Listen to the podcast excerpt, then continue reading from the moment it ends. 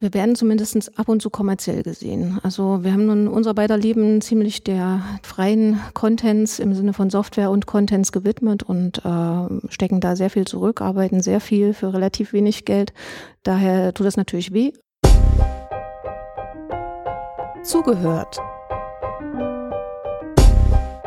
Der Podcast rund um Open Educational Resources.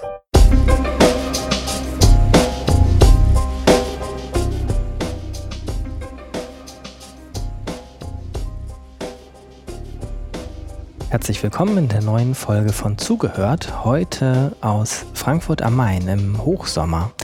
Wenn man es hört, vielleicht nicht mehr Hochsommer, aber wir sitzen gerade bei bestimmt 35 Grad hier und äh, wollen sprechen über, jetzt muss man schon aufpassen, was man sagt, ein Netzwerk, ein Verein, eine Initiative, eine Unternehmung ähm, über Edu-Sharing. Womit die erste Frage schon beantwortet ist, die ich im Vorgespräch gestellt habe, sagt man Edu-Sharing oder Edu-Sharing. Bei mir sind zwei Vertreter des Projektes, Annette Zobel und Matthias Hupfer. Darf ich euch bitten, euch zunächst kurz selbst vorzustellen? Wer seid ihr? Was macht ihr? Was ist eure Funktion bei EduSharing? Ja, Annette Zobel. Ähm, ich bin die Geschäftsführende, der geschäftsführende Vorstand von EduSharing und ähm, koordiniere die Arbeiten der Community und ähm, organisiere, dass die Softwareentwicklung an EduSharing weitergeht. Ja, Matthias Hupfer. Ich bin Informatiker, seit 2001 im Bildungsbereich tätig und verantwortlich für die Softwarearchitektur von EduSharing. Jetzt kommt die wahrscheinlich schwierigere Frage, was ist EduSharing? Kann man das beantworten, ohne zu erklären, woher EduSharing kommt? Oder sollten wir geschichtlich anfangen? Es ist, glaube ich, am einfachsten zu erklären, wenn man mit der Software beginnt, auch wenn natürlich EduSharing auch der Verein ist und letztlich auch eine Unternehmung. Dann fang damit an. Okay. Ähm, also wir kommen mit, aus unserer persönlichen Vergangenheit aus dem Hochschulbereich. Wir waren eine Ausgründung aus der Bauhaus-Universität und hatten äh, eine Lernplattform Metakun ausgegründet, auch ein Open-Source-Produkt und äh, haben es geschafft, diese Plattform über zehn Jahre äh, stabil im Markt zu halten, ähm, für Weiterentwicklung zu sorgen, die Nutzer glücklich zu machen. Und an der Lernplattform gab es ein Repository, was allerdings noch nie die Reife gehabt hat, um wirklich im Einsatz zu gelangen. Das heißt, die Lernplattform war in vielen Hochschulen im Einsatz, das Repository nicht. Die Fernuniversität in Hagen hatte ein paralleles Projekt, das hieß Campus Content. Und die haben sich damit beschäftigt, ähm, wie funktionieren Repositorien, warum funktionieren sie nicht in der Breite gut, warum werden sie nicht von allen Lehrenden akzeptiert und hatten über die ersten Jahre sehr viele Erkenntnisse gesammelt und ein ähm, eigenes Repository gebaut äh, im Sinne eines Forschungsprototyps. Nun wollte man, da das ein Infrastrukturprogramm und nicht nur ein Forschungsprogramm war von der DFG, am Ende des Projektes eine Lösung haben, die wirklich im Hochschulbereich eingesetzt werden kann und die Hochschulen miteinander vernetzt. Damit Hochschulen bzw. die Lehrenden Contents äh, untereinander teilen können und äh, in ihrer Hochschule natürlich vernünftig verwalten können. Deswegen ist die Fernuniversität auf uns zugekommen, hat uns angesprochen, ob wir in dem zweiten Teil des Projektes mit einsteigen möchten und die Entwicklung von Edu-Sharing mit moderieren möchten. Wir haben dann unsere beiden Technologien weggeschmissen was ganz ungewöhnlich ist im Softwarebereich. Normalerweise will jeder mal seine Technologie weiterentwickeln. Ähm, dann haben wir uns äh, eine Basisarchitektur gesucht, die weit verbreitet ist. Haben Nur mal zwischen, zwischendurch hm. gefragt, wann war das? Wo sind wir jetzt geschichtlich? Wir sind geschichtlich 2007. Mhm. Unsere Ausgründung aus der Bauhaus-Uni war 2000. 2004. Mhm. Ähm, 2007 hat man uns von der Fernuni eingeladen, das, e das Edu-Sharing-Projekt mitzustarten. Und ähm, die Entwicklung, also die, das erste, die erste Open-Source-Version war 2010 rausgekommen. Die haben wir zu LearnTech dann Open Source gestellt. Ja, wo waren wir? 2010. 2010. ähm, ja, und äh, interessant, äh, wir haben ein, ein Basissystem gesucht, wo, wo wir die Software nicht komplett neu entwickeln müssen, weil wenn man etwas stabil im Markt haben möchte, was wirklich funktioniert, was Open Source ist, dann kann man nicht das gesamte System entwickeln, sondern muss ein, ein äh, System nutzen, was schon breit verbreitet ist, wo möglichst verschiedene äh, Softwareanbieter äh, oder Serviceanbieter existieren, ähm, damit äh, die Anwender dann letztlich auch äh, eine Ausschreibung machen können, verschiedene Angebote einholen können.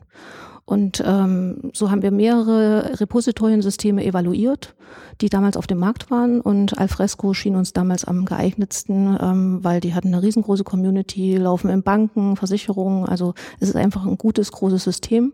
Und auf dieses System hatten wir zwischen 2007 und 2010 eine Schicht für Bildung aufgelegt. Ähm, erstens mal, um äh, die, das Nutzerinterface so zu gestalten, wie das für Lehrende geeignet ist, also angepasste GUIs.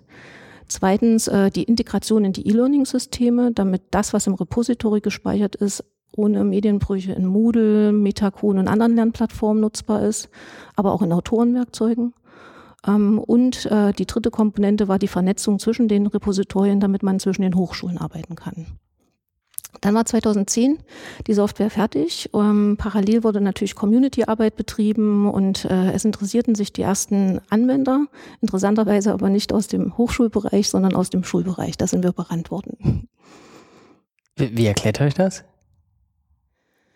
Na, es gibt 300 Hochschulen und man muss davon ausgehen, dass Kooperationskonstrukte in Hochschulen halt ähm, etwas aufwendiger sind. Ähm, man hat zwar Landesinitiativen und Ko Kooperationen entstehen schon, aber im Schulbereich hat man halt 16 Länder und in diesen 16 Ländern ähm, gibt es eine zentrale Organisation und die ersten, die auf uns zugekommen sind, sind äh, kommunale Rechenzentren in NRW gewesen und die hatten uns in einem Kreis der Arbeitsrechen äh, der Rechenzentren ähm, evaluiert und ausgewählt und sagen, das ist die beste Lösung zum Aufbau von der NRW Schulcloud. Das war jetzt 2000? 10, 11. Mhm. Mhm. Vielleicht nochmal einmal ein paar Tiefenbohrungen davor. Jetzt nehmen wir an, die Leute, die es hören, sind vielleicht auch aus dem Schulbereich. Fangen wir mal an mit der Erklärung, was ist die DFG? Mhm. Damit man die Geschichte äh, auch versteht ohne Vorwissen. Die Deutsche Forschungsgesellschaft, die fördert normalerweise Forschung also sorgt dafür, dass wirklich Grundlagenforschung betrieben wird, Dinge erforscht werden, wo Wirtschaft nicht unbedingt Geld dafür gibt. Aber die Deutsche äh, Forschungsgesellschaft fördert auch äh, Infrastrukturmaßnahmen, vor allen Dingen im Bibliotheksbereich. Und in diesen Bibliotheksfördermaßnahmen äh, hat auch das Projekt Campus Content seine Förderung erhalten. Und die Finanzierung darüber lief bis wann? Ähm, ich denke 2010, aber Jahreszahlen und Gedächtnis ist okay. bei mir jetzt nicht so optimal. Wie, wie war das Geschäftsmodell und die Praxis ab 2012? Ähm, nach 2010 äh, war das Produkt Open Source. Ähm, es gab keine große Not, dass jetzt unbedingt sofort Geschäfte gemacht wurden, weil die Firmen, die drumherum äh, sich um Edu-Sharing gekümmert haben, waren A, kommunale Rechenzentren, die haben genügend Geschäftsmodelle ohne Edu-Sharing. Auch die Hersteller, also unsere kommerzielle Hälfte, ähm, hatte auch andere Geschäftsfelder und äh, dadurch bestand kein Druck, dass jetzt sofort Umsatz gemacht werden musste. Und wie ist euer Geld? Also woher kam am Monatsende das Geld für euch? Äh, nach Ende des Projektes aus unseren ganz normalen anderen Geschäften und es begannen erste Aufträge aus den Ländern oder von Edu-Sharing-Anwendern, die die Weiterentwicklung der Open-Source-Software finanziert haben und auch äh, die jeweiligen Updates der Basissysteme. Immer wenn Alfresco eine Version höher geht, muss ja Edu-Sharing nachziehen und die Plugins in Moodle müssen nachgezogen werden und wir hatten eine relativ komfortable Zeit, ähm, dieses Budget, was wir da jährlich brauchen, äh, zusammenzutun. Und unsere Firma hat eine Philosophie, dass Minimum 10 bis 20 Prozent aller Umsätze immer wieder in einen Entwicklungstopf fließen. Wir verpflichten auch unsere Partner darauf, die mit im Edu-Sharing-Projekt äh, mitarbeiten. Das heißt, wenn die Umsätze machen, müssen sie auch wieder was für Entwicklung zurückstellen. Und aus diesen zurückgestellten Geldern wird auch erstmal die Basisentwicklung wieder getragen. Weil es immer einen Bereich gibt, wo Leute nicht einfach so Geld geben wollen. Also für neue Features und so werden sie es immer tun, aber für Basisarbeiten eher weniger. Jetzt müsst ihr es vielleicht tatsächlich auch die Gegenwart entflechten. Ihr habt ja schon gesagt, äh, das Unternehmen, der Verein, ähm, die Auftraggeber, wie, wie ist äh, EduSharing 2015 aufgestellt? Malen wir mal ein akustisches äh, Organigramm. Also ganz wichtig ist noch die andere Seite der Ausgründung. Also neben die Software muss weiterentwickelt werden und es muss Service geben und es muss Servicepartner geben, ähm, ist natürlich noch der Verein gegründet worden aus der Fernuniversität. Ähm, und zwar wurde der so gegründet, dass er alle nicht kommerziellen Aufgaben übernimmt. Ein Open Source Projekt funktioniert immer dann gut, wenn es ein, eine Community gibt, die auch gut organisiert ist. Ähm, und äh, diese Community sollte auch die Weiterentwicklung vorantreiben. Sie sollte außerdem äh, andere Auftragsinhalte des äh, Campus Content Projekts fördern, wie zum Beispiel Verfügbarkeit von Content, Qualitätssicherung von Contents, Verfügbarkeit neuer Software-Tools im Kontext von EduSharing. Und äh, diese Aufgaben wurden dem Verein übertragen und die Weiterentwicklung der Software wurde diesen Servicepartnern übertragen. Was heißt Servicepartner konkret? Ähm, Servicepartner heißt, dass ähm, es Firmen oder engagierte Organisationen gibt, die die Weiterentwicklung der Software ähm, realisieren und finanzieren. Finanzieren in der Regel aus Aufträgen oder aus äh, Aktivitäten, wo letztlich Gelder fließen. Und inwieweit organisieren, koordinieren die sich, wenn es mehrere sind?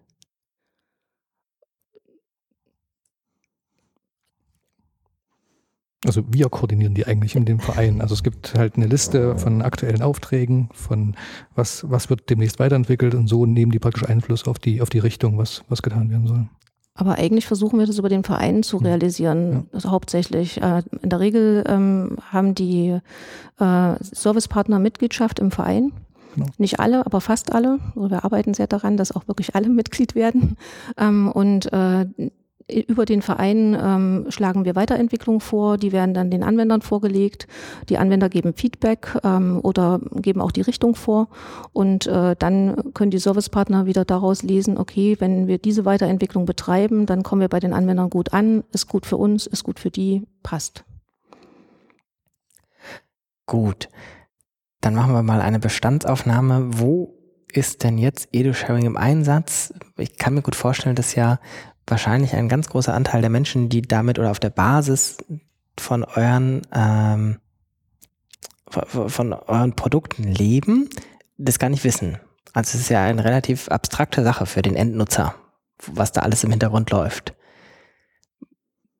Das stimmt. Also wir versuchen natürlich überall unser Edu-Sharing-Spinner irgendwie zum Einsatz zu bringen, dass die Leute auch sehen, aha, da steckt doch Edu-Sharing drin. Aber in NRW ist zum Beispiel so, dass wir da Teil der NRW Schulcloud sind. Das ganze Projekt nennt sich Logineo, läuft jetzt schon seit drei bis vier Jahren. Und da sind wir praktisch ein Teil äh, Repository-Lösung in dieser Schulcloud. Ja, ansonsten, wir wissen nicht, wo wir überall im Einsatz sind. Es ist Open Source, man lädt es runter. Wir haben zwar Download-Statistiken, aber wir wissen natürlich nicht, wer es runtergeladen hat und ob es dann wirklich auch eingesetzt wird. Ähm, es liegen auch Installationsanleitungen bei, also die wirklich guten Admins, die schaffen das selber, das zu installieren und wir bekommen das immer an der Stelle mit, wo die eine Frage haben und sich an uns wenden. Mhm. Habt ihr noch ein paar Beispiele vielleicht einfach, ganz praktisch? Ja, die University of Vancouver hat mhm. be beispielsweise letztens angefragt. Also da sind wir sicher, dass die installieren und ein Edu-Sharing-Projekt haben. Aber das war halt zum Beispiel nur eine ganz kurze Anfrage zu einer kleinen Installations, äh, zu einem kleinen Installationsdetail. In Schottland haben wir jetzt auch drei Unis, die es angefragt haben, wo wir auch tätig werden. Dann haben wir jetzt das OER-Repositorium für Berlin-Brandenburg gebaut. Und ähm, sind jetzt gerade dabei, mit Baden-Württemberg und Rheinland-Pfalz eine Lösung aufzusetzen. Und das gibt es noch Infrastrukturen in Thüringen und in Sachsen, wo wir faktisch zentral für alle Hochschulen äh, eine Instanz hingesetzt haben. Ja, vergessen haben wir jetzt, glaube ich, noch China. Also es gibt noch einen Edu-Sharing-Partner in China, ähm, der dort an äh, einem Institut äh, die Weiterentwicklung für China leitet. Der gibt uns auch immer Feedback, was die Chinesen brauchen, ähm, wie die Oberflächen aufgebaut sind, macht die chinesische Übersetzung und verhandelt dort lokal mit Verlagen oder mit Content-Anbietern äh, oder Nutzern, wie dort äh, die angepasste Lösung sein soll. Da wissen wir aber auch sehr wenig Details darüber, also weil das halt dann vor Ort dann die Community macht. Die ich äh, vor Ort hat, die chinesische Community, die gibt es auch mhm. schon. Das wäre tatsächlich auch schon mal die nächste Frage gewesen, wie international das ist. Also seid ihr als ähm, rein deutsches Projekt gestartet eigentlich? Äh, ja, wobei an dem ursprünglichen Campus Content Projekt bereits der Professor Baumgartner an der Fernuniversität mitgewirkt hat, der jetzt auch in Österreich äh, die dortige Community moderiert. Ähm, und äh, ich bin mir nicht sicher, wie international wir sind. Also die jetzt genannten Orte sind so die, die wir kennen. Ähm, aber wir haben auch aus Saudi-Arabien halt schon Anfragen gehabt, wo man dort EduSharing installiert hat und auch einen EduSharing-Account, glaube ich, bei Twitter oder bei Facebook eingerichtet hat. Also wir sind, wir haben nicht immer den Überblick, äh, was da in der Welt passiert. Und das soll auch so sein. Das ist völlig in Ordnung.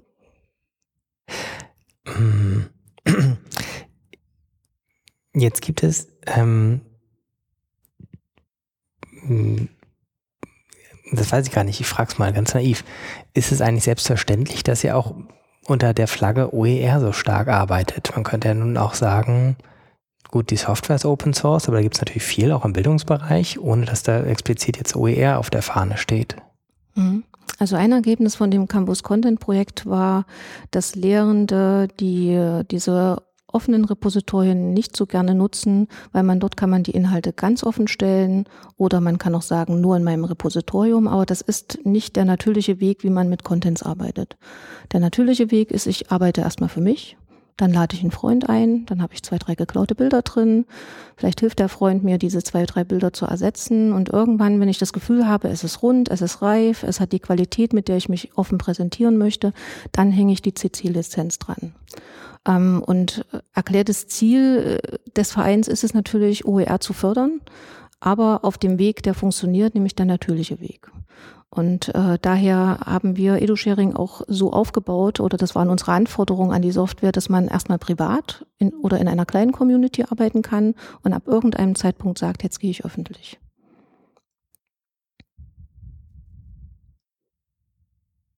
Du siehst gerade so aus, als würdest du noch was ergänzen wollen. Nee, nee, nee. Mhm. okay. Und die, die ähm, Verteilung auf Schule, Hochschule ist jetzt, hört sich relativ ausgewogen an, nach den Beispielen, die ihr gesagt habt. Also das heißt sozusagen, ihr habt erst einen großen Bereich Schule mhm. oder gehabt und jetzt sind die Hochschulen nachgezogen oder wie kann man sich das vorstellen? Na, die Schulen streben noch voran. Also das sind noch die, die wo es jetzt am, am meisten wächst gerade. Mhm. Also im Hochschulbereich geht es einfach langsamer voran. Wir haben in Thüringen eine Pilotinstallation, in Sachsen läuft die schon etwas länger. Ähm, wir arbeiten mit dem Bildungsportal Sachsen, das ist einer der Servicepartner, die sind dort im Besitz der sächsischen Hochschulen und machen den gesamten E-Learning-Landesservice für die Hochschulen. Ähm, mit denen arbeiten wir an einem EduSharing Cloud-Konzept, also wie man zwischen Hochschulen eine Bildungscloud etablieren kann. Und die Vision ist, dass der Lehrende sich nicht mehr entscheiden muss, nein, dass die Hochschule nicht den Lehrenden vorgibt, äh, welche Lernplattform er nutzen muss, sondern dass der Lehrende sagt, morgen meine Physikvorlesung, was passt am besten? Und dann wählt er das Tool, was, was ihm am besten gefällt dass man eben nicht mehr aus der Technik denkt, ich habe jetzt ein Moodle und benutze das benutzen, sondern dass man aus der, aus den, aus dem Szenario heraus denkt. Ich möchte gerne eine Gruppenarbeit machen, welches Tool unterstützt mich am besten? Das ist so die Idee, dass man dann eben sich die Apps rauspicken kann und zusammenfassen kann und verwenden kann. Wie weit sind wir davon weg? Technisch gar nicht so sehr. Es gibt äh, Standards in USA, IMS CASA zum Beispiel. Das ist ein Standard, der eine Art E-Learning Store ist, wo ich ähm, wie eine Store, also eine, eine ähm, Einkaufsoberfläche habe, um mir die Tools aus dem Netz zusammenzuborgen. Natürlich in einer vertrauenswürdigen Cloud von Partnern. Ähm, und die University of LE hat das, glaube ich, gerade als Projekt, das auszuprobieren. Also es gibt erste Leute, die sagen, Lernplattform war gestern. Heute bauen wir Cloud-Infrastrukturen und bitte lasst doch die äh, Lehrenden das nutzen, was sie wollen. Gerade in Hochschulen finde ich das wichtig. Die Lehrenden, wenn sie gut sind, wechseln sie alle vier Jahre oder alle zehn Jahre mal die Hochschule und nehmen eine neue Professur an. Und dann kommen sie aus einer Hochschule, die hat Ilias genutzt und jetzt kommen sie in einen, dann wird Moodle gemacht und dann möchte man eigentlich ja vielleicht doch nochmal den alten Ilias-Kurs nachnutzen. Also diese monolithischen LMS-Systeme, die, die knacken gerade auf. Das heißt, man hat eben wie diese serviceorientierte äh, Anbietung von, von Diensten, so wird es jetzt eben auch in dem, in dem Bildungsbereich auch aufgehen. Dass man Dienste hat, die man einfach verwendet und nutzt und dann eben mit Standardprotokollen wie LTI oder so dann verwendet. Hm. Also wenn ich jetzt heute Hochschule wäre und würde meine E-Learning-Architektur nochmal erneuern, würde ich nicht klassisch wie vor zehn Jahren dahergehen und Lernplattformen nebeneinander legen und Features vergleichen. Das war wirklich zehn Jahre. da, da sind wir zehn Jahre in der Vergangenheit. Heute würde ich sagen, okay, wie kann ich mir einen Cloud-Knoten schaffen, mit dem ich halt mit Partnern gemeinsam Infrastrukturen aufbauen und gegenseitig nutzen kann. Ist es wirklich so, dass das vorbei ist? Noch nicht. Also es, es stirbt immer sehr langsam und Innovationen wachsen auch sehr langsam, aber ähm, wir sind jetzt an der Stelle, wo Lernplattformen zehn Jahre lang doch sehr weit ausgehöhlt wurden, so ganz standalone. Früher hatten die äh, die Hoheit über Kooperation, Kommunikations- und Koordinationstools. Dann hat man irgendwann Prezi genutzt oder ähm, man hat Kalender genutzt. Man möchte ja lieber seinen Kalender nutzen und nicht den Lernplattformkalender. Man möchte lieber die Aufgaben in seinem Aufgabensystem haben und nicht in der Lernplattform. Also der Trend geht von Bring Your Own Device Richtung Bring Your Own Service, ähm, so dass die ganzen KKK-Tools an sich langsam aufgeweicht werden und durch bessere ersetzt werden. Möchte den Satz nochmal aufschlüsseln für die Le Hörer mit weniger Vorwissen. Bring Your Own Device, Bring Your Own Service und das letzte kannte ich auch nicht, KKK-Tools ähm, Kommunikationstools, ah. Kooperationstools und Koordinationstools. Äh, Kommunikationstools sind alle Tools wie Forum, Chat und so weiter. Und da bieten die Lernplattformen in der Regel das etwas herkömmlichere Design und die etwas herkömmlichere Funktionalität und die Leute gehen auf Facebook oder, oder sie nehmen Skype oder sie nehmen WhatsApp und äh, gründen sich da außerhalb der Lernplattform Gruppen. Ähm, und das muss man einfach sehen, dass die Technologien im Netz sehr viel schicker, sehr viel schöner, sehr viel moderner sind und die Technologien in der Lernplattform, auch wenn man die modernste nimmt, da noch nicht rankommt. Mhm.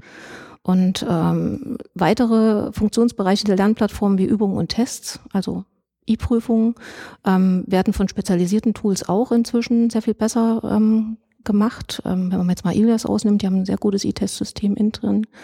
Ähm, und andere Werkzeuge äh, wurden auch immer sukzessive, zum Beispiel Repository, da sind wir selber schuld. Also hat man früher in der Lernplattform Inhalte verwaltet, dann verwaltet man das jetzt in einem ordentlichen E-Learning-Repository, was Lizenzen kann, also Lizenzverwaltung, was OER schalten kann, wo man Dinge scheren kann. Und äh, ja, und zum Schluss bleibt von der Lernplattform äh, doch eine Funktionalität ist auch noch ausgehöhlt worden, die Campus-Management-Systeme, die bieten ja an, dass man äh, Kurse anlegt und Einschreibungen verwaltet. Das machen die Lernmanagement-Systeme auch. Das ist aber redundant. Und eine Hochschule, die halt eine Infrastruktur hat, die das äh, gut integriert, äh, senkt für die Nutzer den Aufwand, weil die schreiben sich im Campusmanagement ein. Da ist bekannt, in welche Kurse darf ich mich einschreiben im Laufe meines Studiums. Das ist der Lernplattform nicht bekannt. Und dann transferiert man die äh, Kurse und die Einschreibedaten in die Lernplattform. Und damit haben wir aber nur noch eine Funktionalität übrig, die bei der Lernplattform noch noch keine Konkurrenz oder noch keine ernstzunehmende Konkurrenz hat.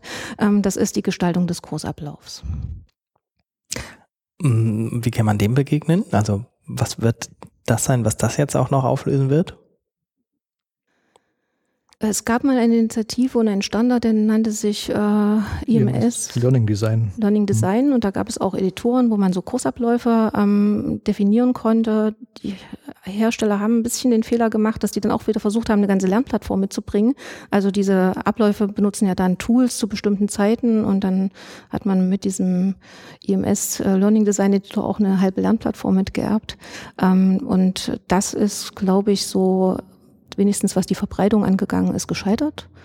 Und man kann auch nicht sagen, ob das jetzt sich wieder auflösen wird. Es gibt die ersten äh, Lernszenarien-Editoren auch außerhalb der Lernplattform. Ähm, aber man kann auch nicht, also ich würde mir jetzt noch nicht trauen zu sagen, Lernplattformen sind out. Sie haben schon ihre Berechtigung. Sie integrieren halt eben alles trotzdem noch sehr leicht in eine Umgebung. Aber man sieht über dem großen Teich geschaut den Trend, dass es auch eine andere Richtung nehmen kann.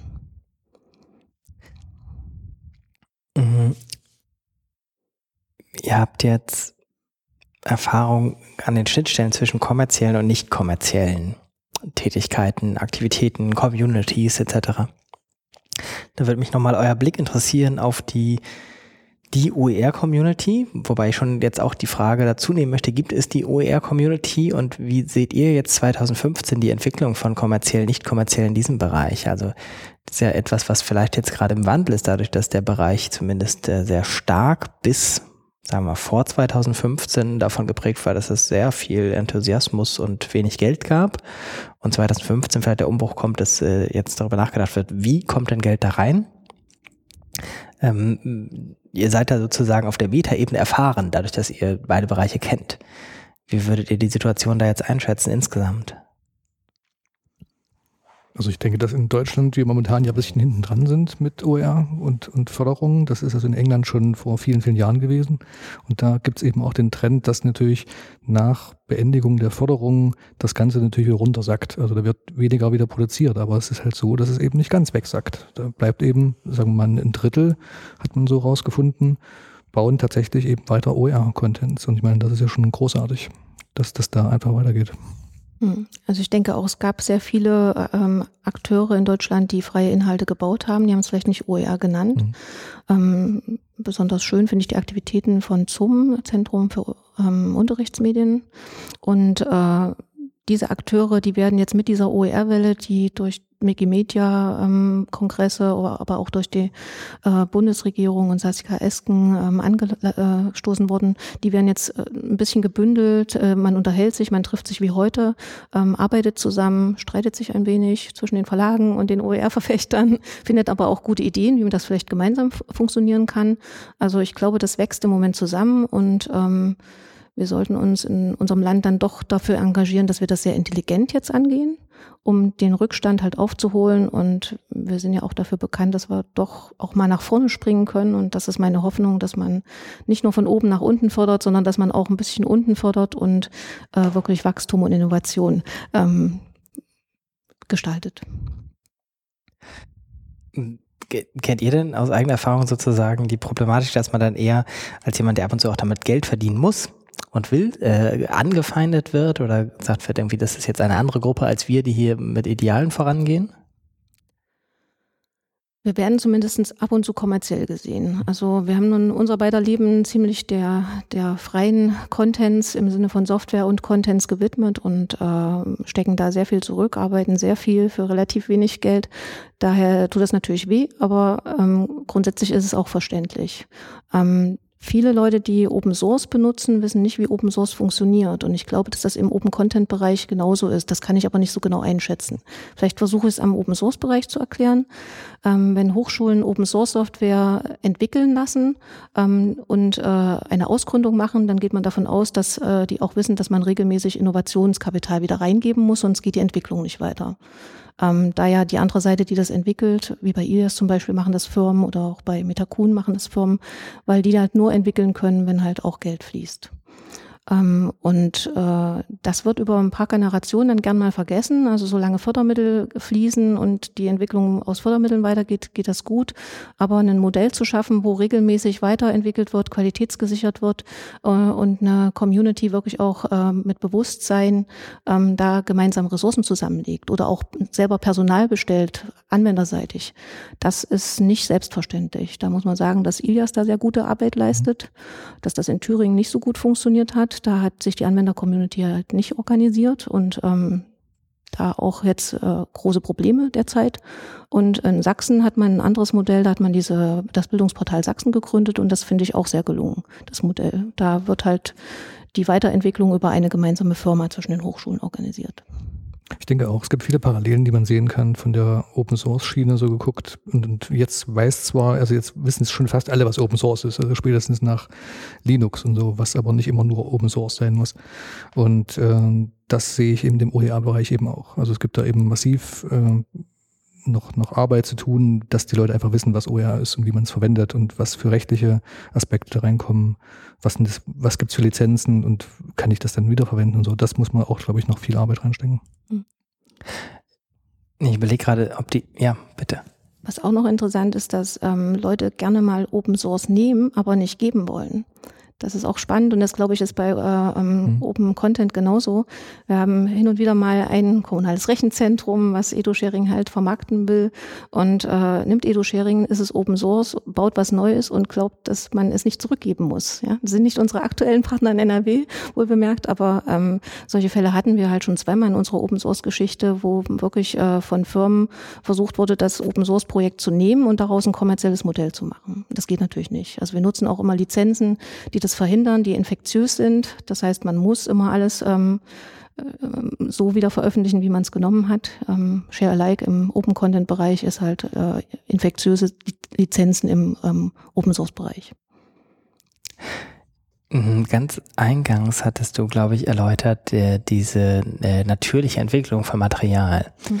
Ist das eigentlich das Gleiche, was auf eurer Website als dieser Dreischritt äh, beschrieben wird? In drei Schritten zu OER? Ja, genau. Wir haben das Feedback, dass wir das dringend überarbeiten müssen, weil man das nicht versteht. Dann machen wir als erstes die akustische Überarbeitung. ähm, ja, genau. Das soll die drei Schritte ähm, symbolisieren. Erstens ähm, muss man seinen Nutzern eine gute Umgebung geben, wie man Contents erstellen und verwalten kann. Hm, also man als Institution. Man als Institution, mhm. als, als Hochschule, als Schule oder als Landesmedienzentrum, wenn man das zentral für das Land bereitstellt. Ähm, und im zweiten und dritten Schritt kann man dann äh, scheren und äh, etwas Open Content stellen. Mm, gucken wir uns vielleicht nochmal kurz die einzelnen Schritte an, damit man auch so ein bisschen ein Bild hat. Ähm, habt ihr irgendwie so ein beliebtes Beispiel, mit dem ihr konkretisiert, wie das zum Beispiel ablaufen kann? Und dann, dass man sich vielleicht auch vorstellt, wie Menschen dann tatsächlich da zusammenarbeiten auf Basis der Plattform. Also mir geht es so, das ist ja einfach, äh, eine so grundlegende Plattform ist ja etwas relativ Abstraktes erstmal. Ich denke, ihr habt bestimmt das Problem äh, jede Woche, wenn ihr eben wem das vorstellen müsst, was dann da eigentlich auf der Basis gemacht werden kann, wie man sich es vorstellen kann. Oft kommen Rechenzentren mit der Idee, dass man Open Contents fördern möchte, dass man Contents bereitstellen möchte und äh, dann fangen wir an zu moderieren und sagen, okay, wenn wir dort hinkommen wollen und gehen dann rückwärts, dann muss man zuerst mal wissen, was ist Open Content, welche Lizenzen möchte man. Man muss eine Sharing-Kultur etablieren, das ist was äh, Grundlegendes, was nötig ist.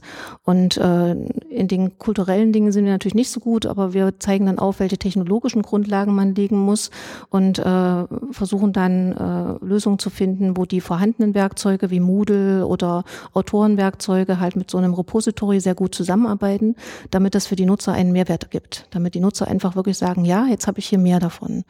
Und ähm, mach doch mal ein Verkaufsgespräch mit mir. Also ich bin jetzt der der zuständige Entscheider in der FH Entenhausen mhm. ähm, und äh, ich sage, ich möchte in meiner Institution Offenheit reinbringen, sowohl in der Zusammenarbeit wie auch nachher im Material.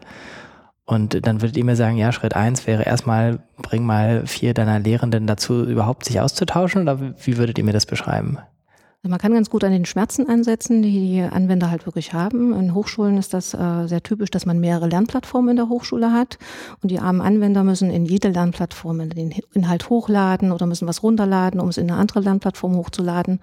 Und das ist natürlich schade. Ne? Das ist einfach Aufwand und es macht keinen Spaß und behindert einen eigentlich daran, die Forschungsarbeit und die Lehrarbeit zu machen, die man eigentlich machen möchte. Und da ist der erste Schritt, man setzt ein Repository in die Mitte. Ähm, dort haben die Nutzer wie so eine Art Dropbox für Bildung, wo sie Contents äh, einfach wie äh, auf einem Netzlaufwerk oder wie auf einem lokalen Laufwerk fühlt sich das an, ähm, verwalten können. Sie können halt mit Word öffnen, speichern, dann ist es wieder aktuell. Und alle angebundenen Lernplattformen haben dadurch äh, sofort, falls sie die Contents benutzen, die aktuellste Version sofern die aktuellste Version verlinkt wurde. Man kann natürlich auch die bestimmte Version verlinken, die man gewollt hat, wo man gesagt hat, die kenne ich, genau die will ich haben und wenn der Autor was ändert, möchte ich da keine Änderungen sehen bei mir. Mhm. Okay, dann sage ich jetzt als Rektor der FH Entenhausen, okay, das macht es schon mal effizienter mhm. für meine Mitarbeiter. Jetzt will ich aber Schritt zwei, die sollen auch noch zusammenarbeiten. Genau.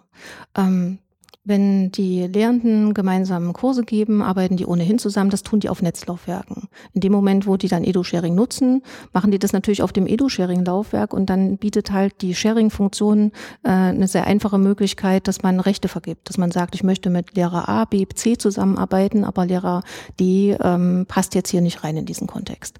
Und dann gebe ich das diesen Nutzern frei und dann können die gemeinsam arbeiten. Und dann kann ich mir auch überlegen, Lehrer D passt nicht rein zum Mitarbeiten, aber nutzen kann er es gern. Also gebe ich dem die Nutzungsrechte. Und dann kann er das in seinem Moodle-Kurs verwenden. Und ähm, als Rektor frage ich mich jetzt aber, geht das jetzt nur mit Word-Dokumenten, die die bearbeiten oder was kann man sich da noch vorstellen? Das geht prinzipiell mit allen Medien, die man im E-Learning-Bereich so finden kann. Also ein Ziel war auch, dass man, dass wir sagen, alles, was zum E-Learning beiträgt und als Objekt da sein kann, wollen wir verwalten teilen lassen können und aber auch vernünftig anzeigen. Und das ist schon auch ein Alleinstellungsmerkmal von uns, dass wir sagen, wir können eben auch äh, so, so einen QTI-Test einfach abspielen und dann landen die Punktzahlen wieder zurück in dem Lernmanagementsystem oder in dem System, was aufgerufen hat. Ich weiß das leider heißt, nicht, was ein QTI-Test ist. Das ist, ist ein, ein Übung- und Test-Tool quasi, so, so ein standardisierter Test. Und äh, das haben wir halt so weit getrieben, dass man eben eigentlich sagen könnte, wenn ein Lehrender Lust hat, eben nur das MediaWiki zu verwenden, dann kann der trotzdem die Tools und die Contents verwenden, weil wir dafür sorgen, dass die vernünftig angezeigt und abgespielt werden. Mhm. Also äh, Lernplattformen können in der Regel über Untests abspielen. Nicht alle können diesen QTI-Standard, IMS-QTI-Standard abspielen. Ähm, und ein Wiki könnte das nicht. Jetzt gibt es aber zum Beispiel eine Hochschule in Thüringen, die benutzt hauptsächlich Wikis und die möchten natürlich ganz gern trotzdem in dem Wiki so einen Test abspielen. Das geht out of the box nicht. Aber wenn man das aus dem Edo-Sharing speist, dann geht das. Dann wird es halt von dem sogenannten Rendering-Service, in Deutsch Abspielservice, äh, abgespielt.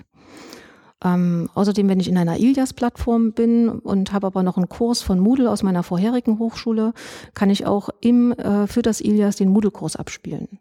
Und der Abspielservice, der hat zwei verschiedene Ebenen. Einerseits, ich kann es mir nur angucken, das ist die erste Ebene. Und bei Moodle und bei aktiven Werkzeugen, da können wir auch richtige Instanzen für den aufrufenden Kurs äh, ähm, bauen. Das heißt, wenn ein Moodle-Kurs gespeichert wurde im Edu-Sharing zur Wiederverwendung, dann wäre es äh, möglich, dass aus einem Ilias heraus dieser Moodle-Kurs aufgerufen wird. Dann wird eine Instanz für diesen Ilias-Kurs gebildet und ein anderer Ilias-Kurs bekommt wiederum seine eigenen Instanzen.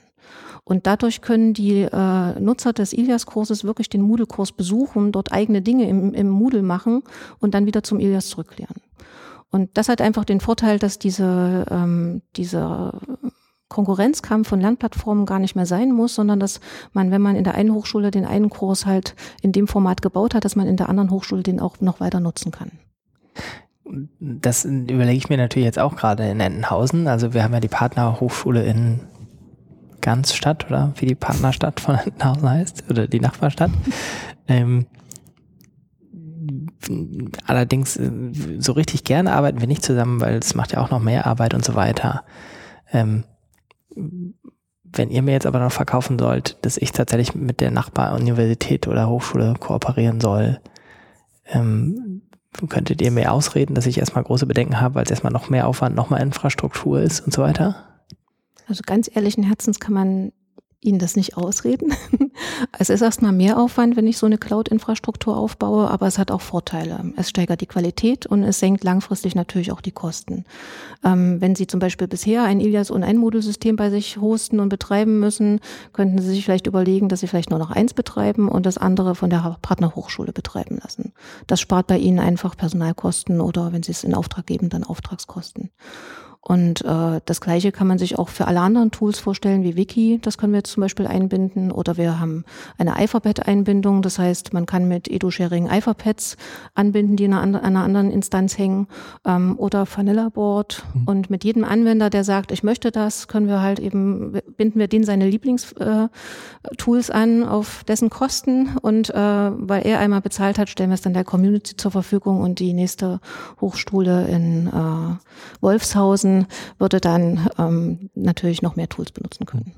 Ich weiß nicht, ob es jetzt genauso rausgekommen ist. Also wir finden in dem Repository inzwischen nicht nur Content beliebiger Couleur, sondern wir finden auch Tools. Und die kann man praktisch jetzt auch in die Lernplattform oder in das MediaWiki mit einbinden und instanzieren. Mhm. Das hat den Vorteil, dass man nur in seine Lernplattform nur ein Plugin reinbauen muss, nämlich EduSharing, ähm, und kann dann mehrere Tools implement, äh, äh, nutzen, während man sonst ja in die Lernplattform alle Tools separat einbinden muss. Das geht auch, da mhm. gibt es auch einen Standard, ähm, äh, EMS LTI. Mhm. Ähm, aber man muss dann mehrere Schnittstellen pflegen. Und wenn man jetzt Moodle kennt, da kommen ja relativ viele Updates und Moodle kommt ja immer häufig aus Forschungsprojekten mit ganz vielen Plugins und wird dann ins Rechenzentrum äh, transferiert und muss dann immer schnell Sicherheitsupdates bekommen und da spielen Datenschutz und ähnliche Aspekte eine Rolle. Und dann kommt es oft vor, dass nach ein paar Jahren die ganzen Plugins weg sind, weil man die nicht so schnell hochziehen kann.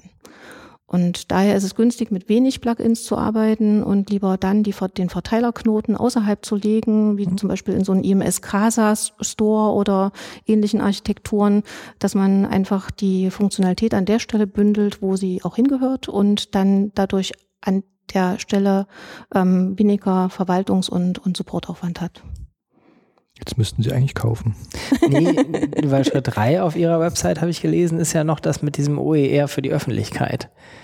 Das heißt, meine Lehrenden können dann entscheiden, wenn sie Materialien noch ganz öffentlich zur Verfügung stellen. Geht das auch über die Plattform? Ja, zuerst entscheiden das die Lehrenden und dann entscheiden Sie als Organisation, ob Sie das wollen. Ähm, das heißt, die das Lehrenden, gefällt mir gut. also die Lehrenden können natürlich sofort etwas unter eine CC-Lizenz innerhalb des Repositoriums stellen. Wir haben alle CC-Lizenzen, die existieren. Äh, und das bedeutet für alle anderen Lehrenden in der Organisation, dass das jetzt frei nutzbar ist, ohne dass da irgendwelche Lizenzen, äh, lizenzrechtlichen Einschränkungen da sind. Ähm, und das heißt aber noch nicht, dass das auf der Homepage der Universität jetzt offen ist. Das will ja vielleicht die Hochschule nicht. Oder die Hochschule sagt, ich möchte, ähm, dass nur bestimmte Inhalte nach außen geschaltet werden. Und das machen wir dann mit einer öffentlichen Suche, so wie bei dem OER-Repositorium in Berlin, ähm, dass äh, eine auf der Webseite veröffentlichte Suche nach bestimmten Suchkriterien Dinge nach außen veröffentlicht. Also intern gibt es immer noch einen Workflow, weil natürlich so, man stellt nicht das PDF ein und dann plötzlich, zack, ist es Open, äh, Open Content, sondern es gibt ja noch einen Workflow, das wird begutachtet und dann sagt irgendeiner dann formal, das ist okay und dann kommt der nächste und sagt, inhaltlich ist auch okay und dann sagt, okay, jetzt wird es veröffentlicht. Also mhm. das steckt dann innen drin noch und dann kommt es praktisch auf die externe Suche. Mhm. Hm, kann ich mir alles vorstellen jetzt. Was ich mir noch nicht vorstellen kann, ist tatsächlich die Frage, wie in der Praxis in fortgeschrittenen Systemen die Versionierung tatsächlich funktioniert. Also wenn man das tatsächlich nachher breit angelegt hat und es benutzen, sagen wir mal, sechs Leute unterschiedliche äh, ein Material in verschiedenen Kursen oder sowas, mhm. entwickeln das jeweils weiter, ähm, wird es nicht einfach naturgemäß, ohne dass man technisch was machen könnte, extrem unübersichtlich, wenn die das jeweils weiterentwickeln ähm, möglicherweise auch noch drei Hochschulen beteiligt sind oder wenn Schulen dazu kommen, werden es ja noch mal viel mehr. Mhm. Wie kann man sich das vorstellen? Also man kann das Problem etwas reduzieren, weil ja sich die Leute einigen können, an einem Dokument zu arbeiten, sofern sie sich einig sind. Wenn sie natürlich Varianten bauen, was man nie verhindern kann, dann entstehen natürlich ganz klar Varianten. Ähm, aber die Hochschule kann sich entscheiden, das über Metadaten halt zusammenzuhalten, dass man sagt, wenn eine Variante gebildet wird, setze ich ein Metadatum, dass das noch davon abzweigt. Ähm, und daraufhin könnten wir jetzt die Suche konfigurieren und sagen, bei Varianten wird halt die erste, die beste oder irgendwas angezeigt. Also das handeln wir immer mit der jeweiligen Organisation aus, die das haben möchte oder schulen die Mitarbeiter, damit die das konfigurieren können. Das gleiche gilt auch für Metadaten, die die Hochschule nutzen möchte oder die Schule. Ähm, das wird mit einer XML-Config-Datei konfiguriert. Das heißt, die sagen, ich möchte Dublin-Cores, einen Metadatenstandard benutzen oder ich möchte LOM.de, ist ein anderer äh, Metadatenstandard und dann schieben die die entsprechende Konfigurierungsdatei drunter. Und da kann man auch sowas konfigurieren, wie ich möchte halt ähm, Redundanzen halt eben taggen und äh, dann anders anzeigen. Gibt es da Praxisbeispiele? Also ich kann es mir jetzt gerade im Bereich Schule vorstellen, wenn tatsächlich was auf Landesebene ist, dass dann das da passiert. Oder ist es in der Praxis so, dass die Frage sich echt selten ergibt, weil die Leute immer nehmen, aber das nicht zurückspielen, was sie selbst daraus entwickelt haben? In der Praxis hat diese Redundanzfilterung noch niemand wirklich gewollt. Ich glaube, man lässt die Leute einfach machen und ist froh, wenn das Repositorium erstmal sich füllt. Ähm, und, äh, und die Redundanzvermeidung, die kommt dann meistens immer erst bei Systemen relativ spät. Aber dafür gibt es Vorbereitungen, also es ist kein Problem, dagegen Maßnahmen zu ergreifen, nur ist es einfach noch nicht reif. 2010 veröffentlicht, 2015, also wir haben das Problem einfach noch nicht. Wird es denn zuerst in Schule kommen? Also, ja. ja. Hm. Also weiß nicht, wie viele Schulen jetzt, also das sind vielleicht Zahlen, die man nicht öffentlich mhm. sagen darf, aber äh, in NRW kommen halt äh, wöchentlich neue Schulen hinzu mhm. und da entstehen halt die größten Massen an Contents, schätzen wir so ein. Ähm, und da wird das Problem natürlich irgendwann auftauchen. Es gibt ja im Netzzusammenhang dann immer so diese Pyramide mit wie viele Leute sind dann tatsächlich aktiv beteiligt und wie viele ziehen sich nur Material darunter und haben sonst vielleicht nicht mal die Idee, was die Plattform kann. Mhm. Ähm, wie sind da eure Beobachtungen? Das dürfen wir nicht sehen, weil wir sind äh, ja als Verein schon gar nicht berechtigt, in die IT-Infrastrukturen der Anwender zu gucken. Und als IT-Serviceleister dürfen wir das, aber das sind halt Sachen, die wir natürlich ohne Abstimmung mit denen nicht rausziehen dürfen. Wir sind aber ein Stück näher dran als, sage ich mal, eine, eine, eine Suchmaschine, wo man Content finden kann. Weil wir praktisch eine Oberfläche für den Benutzer geben, wo er auch seine Dateien einfach verwalten kann. Das heißt, da entsteht entstehen schon Dinge und, und der Weg, das dann auch noch mal freizugeben und zu teilen, ist viel kürzer, als wenn ich das irgendwo hochladen müsste, wo ich dann auch nicht nur genau weiß, was dann passiert. Also da sind wir, das war auch ein, ein Ziel von dem, von dem Projekt, dass man halt guckt, wo können wir die, die Leute abholen? Was nutzen sie schon? Was würde denen helfen? Und dann halt den Bogen spannen von dem Einstellen und Kreieren über bis hin halt zur Verwendung in den, in den Endsystemen. So hm. Moodle, sag ich jetzt mal. So. Auch die Statistik hilft halt ein bisschen. Wir haben einen Statistikservice und das muss der Anwender, also die Hochschule dann konfigurieren, was der dann auf die Oberfläche bringen darf. Ähm, grundsätzlich tracken wir anonym natürlich alles mit, was wir, ähm, wie viel, wie oft wird es verwendet, in welchem Kurs wurde es verwendet. Also wir könnten sehr viel statistische Daten sammeln. Ähm, wir könnten auch sehr individuelle Daten sammeln, wenn das gewollt und, und datenschutzrechtlich okay ist. Ähm, das kann natürlich helfen, um dann Contents zu verbessern und um äh, solche Prozesse bei Massen Massencontents auch äh, wieder in den Griff zu bekommen. Wir hatten heute Mittag, glaube ich, mal ein Gespräch, dass jetzt wahrscheinlich oder dass die Gefahr besteht, dass dann sehr viele OER-Inhalte in den nächsten Jahren kommen können. Das heißt, das ist dann so, eine, so ein Google-Phänomen. Ich habe dann eben eine Trefferliste von ein paar Millionen, haben sie gerade gefunden. Und ähm, da können wir eben auch ein bisschen gegenwirken, dass man eben sagt, okay, was wird denn wirklich verwendet? Und das ist ein entscheidendes Kriterium, dass man halt sieht, aha, dieses PDF ist in acht Mathekursen und zwei Physikkursen aufgetaucht. Und da kann man das natürlich dann auch im Ranking berücksichtigen. Aha. Das etwas schlauere Google, dann also das haben Sie also, gesagt. Das würde ich auch nicht also an, an Anwendungskontext dran ist. Ja. Mhm. Okay. Ähm, vielleicht noch kurz eine Vorschau, wenn man jetzt mal sich die nächsten Jahre anguckt, nicht nur insgesamt in der OER-Entwicklung, sondern natürlich vor allem bei Edu-Sharing, ähm, gibt es große neue Schritte oder Konsolidierung oder geht es jetzt in die Breite mit dem, was da ist, noch stärker? Ähm, wie sieht der bestimmt geheime Geschäftsplan aus? Nein, geheim ist bei uns nichts, weil der, auch der Geschäftsplan ist es ja nicht, sondern der Community-Plan ähm, mit den Community abgestimmt wird. Ähm, es gibt einen ganz normalen jährlichen Planungszyklus, wo wir Pakete vorschlagen, die wir aus Nutzeranalyse erstmal zusammen extrahieren, die übersichtlich viele sind und dann laden wir die Anwender ein, darauf zu voten. Ähm, und äh, aus dem Voting, entsteht dann halt der nächste Jahresentwicklungsplan. Ähm, und so war das jetzt halt in diesem Jahr ähm, verstärkte Mobilgeräteeinsatz, äh, responsive Design, also so Grundhygienefunktionen, ähm, aber auch ähm, solche Aktivitäten wie didaktische Sammlungen, pädagogische Sammlungen, dass Sammlungen nach Lehrplanstrukturen funktionieren. Ähm, und immer ein heißer Brenner ist die Metadatengenerierung. Also alle waren sich heute, glaube ich, auch mhm. einig, dass Metadaten eingeben keine gute Idee ist hier in dem Workshop des DIPs, ähm, dass das zwar Redakteure machen, aber nicht der Nutzer.